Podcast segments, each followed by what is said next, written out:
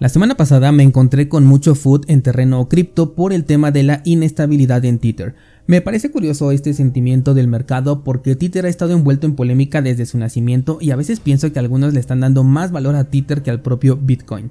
De hecho, hoy te iba a traer un episodio sobre el crecimiento de cripto versus Bitcoin, pero preferí primero hablar de Tether porque hasta nos va a servir como ejemplo y referencia para cuando hablemos de este otro tema. Tether es la moneda estable más popular, ya no lo es eh, por tanto como hace algunos años, pero sigue siendo bastante fuerte. La inestabilidad de esta moneda siempre ha sido un tema, sobre todo a raíz de lo que vimos con Terra y su moneda supuestamente estable, la cual se desplomó. A raíz de ello se comenzó a vigilar más de cerca a las monedas estables, vimos a Neutrino caer por ejemplo y volverse a levantar, otras ya no corrieron con la misma suerte, hoy valen apenas unos cuantos centavos cuando deberían de valer un dólar. Tether, como insignia de las stablecoins, tiene todavía un lugar privilegiado en el que parece que tiene un poder mediático más fuerte del que considero que debería de tener. Hay un miedo irracional en el mercado sobre qué podría pasar si Tether se desploma. El miedo viene a raíz de la creencia colectiva de que el precio de Bitcoin no es real porque se compró con humo, con dinero que no existe porque pues Tether se estaría desplomando. Y digo que es un miedo irracional porque a estas alturas alguien que ya lleva por lo menos un año en este sector o que escucha Bitcoin en español sabe perfectamente que Tether no tiene respaldo total sobre sus tokens. Esto es algo que la misma empresa confesó e incluso tuvo que pagar una multa millonaria por haber utilizado dinero de la gente para demostrar sus reservas. Dijo que solamente tenía el 75% de respaldo, lo cual nos deja un 25% de humo, pero esto fue hace un par de años. ¿Cómo crees que estén ahorita esos números? Además, el respaldo de Tether es en dinero fiat depositado en un banco. Por un lado, ese dinero fiat no tiene respaldo alguno y el banco tiene control total sobre el dinero que respalda la creación del token de Tether. No es ningún cisne negro ver a Tether desplomado en algún punto, ya sea porque el banco congeló los fondos, porque el gobierno congeló los fondos del banco, porque el banco quebró, porque la empresa detrás de Tether utilizó los fondos, eh, no sé, para salvar a su empresa Bitfinex, porque el dólar como divisa colapsó y así puedo seguir enlistando posibles razones. Entonces no es qué pasará si sucede, sino qué pasará cuando suceda, porque hay demasiadas razones como para que nunca ocurra.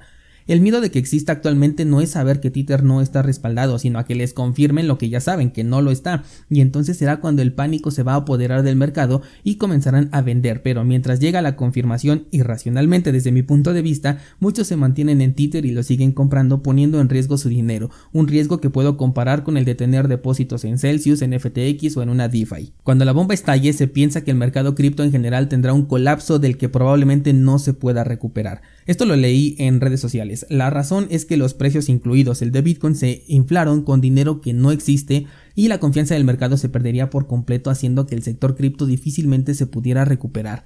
Lo que yo veo es un pensamiento colectivo de que algo existe y tiene respaldo y cuando les digan que no existe entonces se va a perder ese pensamiento colectivo, pero todo está en la mente porque fiat no tiene respaldo alguno y yo creo que las personas que estamos dentro de cripto ya debemos de saberlo y aún así compramos Bitcoin con fiat. Hay gente que nos acepta eh, fiat a cambio de Bitcoin. ¿Por qué? Porque simplemente tiene una utilidad, ¿no? Si lo podemos...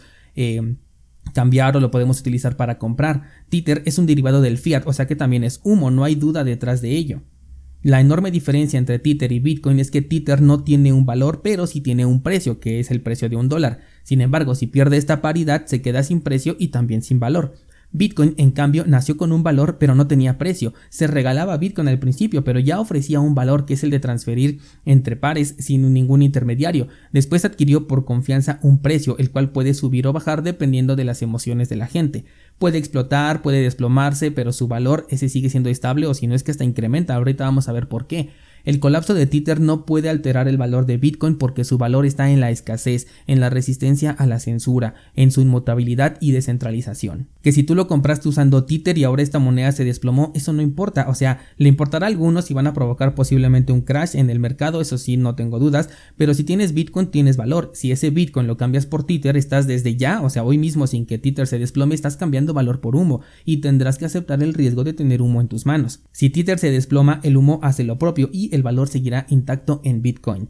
Tether es solamente un activo más con el que se hacen transacciones. Lo mismo se compra Bitcoin con bolívares soberanos, con pesos argentinos, se compró en algún momento Bitcoin utilizando Luna e incluso yo he comprado Bitcoin utilizando tarjetas de PlayStation en Bitrefill. No es un anuncio, pero no importa con lo que pagues porque tú ya hiciste el intercambio. Si lo que te quedaste es valor, vas a tener valor y si lo que te quedaste es humo, pues no tendrás nada. Hace un tiempo, por ejemplo, recibí un pago con UST, que era la criptomoneda estable de extinta ya de Terra, y como yo no uso esos tokens, pues los cambié de inmediato por Bitcoin. El día de hoy yo tengo ese Bitcoin, ese valor, y alguien que en algún punto aceptó mis UST a cambio de Bitcoin, si no se deshizo a tiempo de ellos, entonces tiene nada más un token de recuerdo sin valor alguno. Si hoy, por ejemplo, me pagan con USDT, con Tether, voy a hacer exactamente lo mismo a pesar de que Tether no se ha desplomado, porque sé que ese token para mí es humo y Bitcoin para mí sigue siendo Bitcoin, sigue siendo donde está el valor. Así que si por alguna razón alguien me entrega USDT, lo primero que voy a hacer es cambiarlo por Bitcoin o por alguna de las monedas que estoy ahorita acumulando.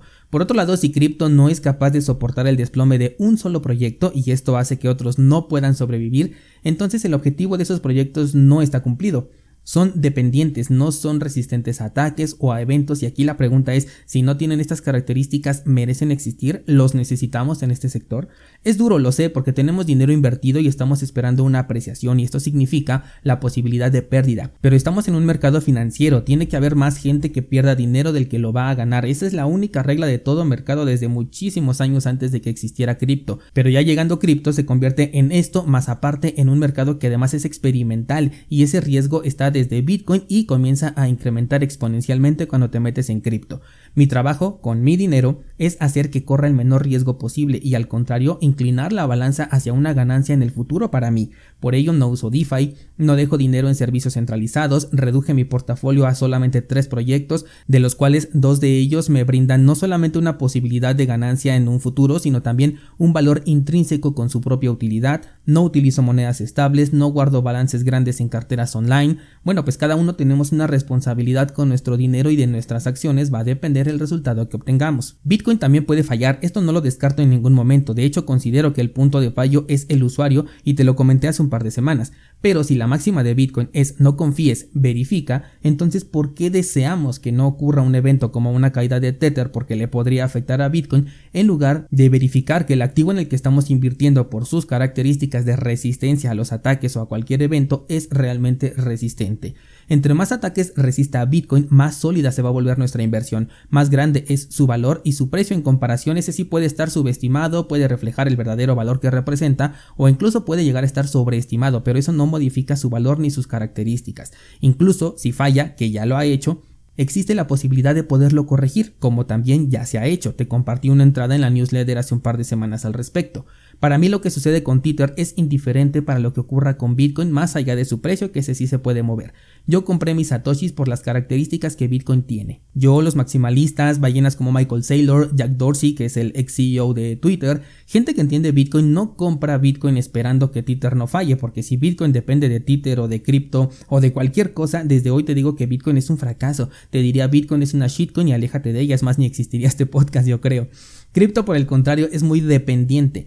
Ethereum depende de Vitalik, depende de USDC, BNB depende de Binance, Solana se vio afectada porque el CEO de FTX estuvo involucrado en su desarrollo, DAI ahora depende de USDC, de Coinbase y del gobierno de los Estados Unidos, DeFi depende de USDC, DeFi entero siempre te he dicho que es un Jenga porque si colapsa uno de los soportes todo DeFi se viene abajo y Tether y USDC sí son soportes importantes para DeFi, pero en todo esto no estoy metiendo a Bitcoin en ningún momento. Creo que este evento de hecho abriría más la brecha que separa a Bitcoin de cripto. Mientras tanto, Bitcoin no depende de nadie, su precio como el de cualquier activo especulativo sí se puede mover, pero por la oferta y la demanda, por miedo e incertidumbre. Pero el valor que Bitcoin ofrece no reduce, al contrario, incrementa con cada ataque que resiste. Aquel que lo entiende lo va a aprovechar y el que no lo va a vender. De hecho, al contrario de lo que algunos piensan de que Bitcoin será de adopción masiva en el futuro, yo creo que va a ser todo lo contrario, que su adopción se va a reducir drásticamente, su volatilidad será mucho menos agresiva, creo que incluso se va a convertir en un activo de nicho